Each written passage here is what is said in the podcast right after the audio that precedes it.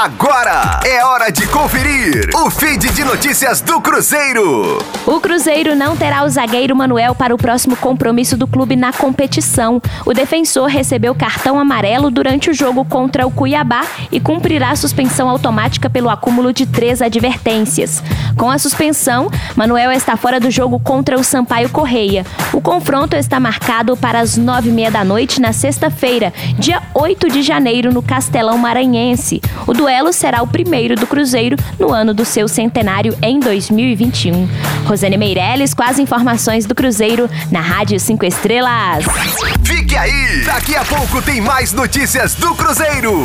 Aqui, Rádio 5 Estrelas.